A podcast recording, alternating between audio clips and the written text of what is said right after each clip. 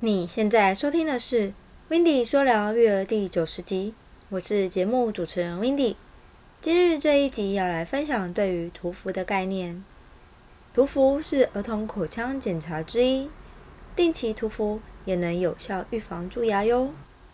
但是爸妈们要注意喽，宝宝从第一颗乳牙长出来后，就请先给牙医检查一次，后续依照牙医的建议。再帮孩子清洁牙齿，每两到三个月再检查一次。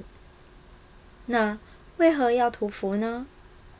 因为涂氟可以有效的预防蛀牙。氟对身体的硬组织、骨骼与牙齿的钙化过程相当的重要，特别是促进完整的结晶构造。氟素可经由口服的方式与局部涂抹的方式来达到预防蛀牙的目的。是目前最被认可预防蛀牙的工具之一。刚萌出的牙齿其实最容易罹患蛀牙的，因此在十三岁以前，牙齿发育的年龄期间，给予适当的局部涂氟，可以增加牙齿对蛀牙的抵抗力。到了三岁后，应由牙医师视年龄与龋齿严重的程度，每三个月到半年施行局部涂氟一次。整理了爸妈们常见的五个关于乳齿迷思及解答：一、乳牙蛀掉没关系，反正还会换牙，这是很多爸妈们会出现的想法。但是，就算会换牙，乳牙陪伴孩子的时间长达十二年之久，而且健康的乳齿是健康恒齿的基础。爸妈们应该用照顾恒齿的心情来照顾乳牙。二，孩子还太小，等大一点再去。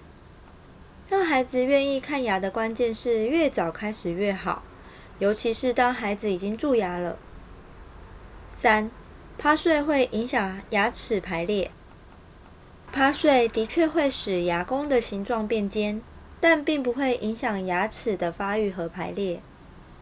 四，孩子不喜欢吃需要咀嚼较久的食物，有碍牙齿发展。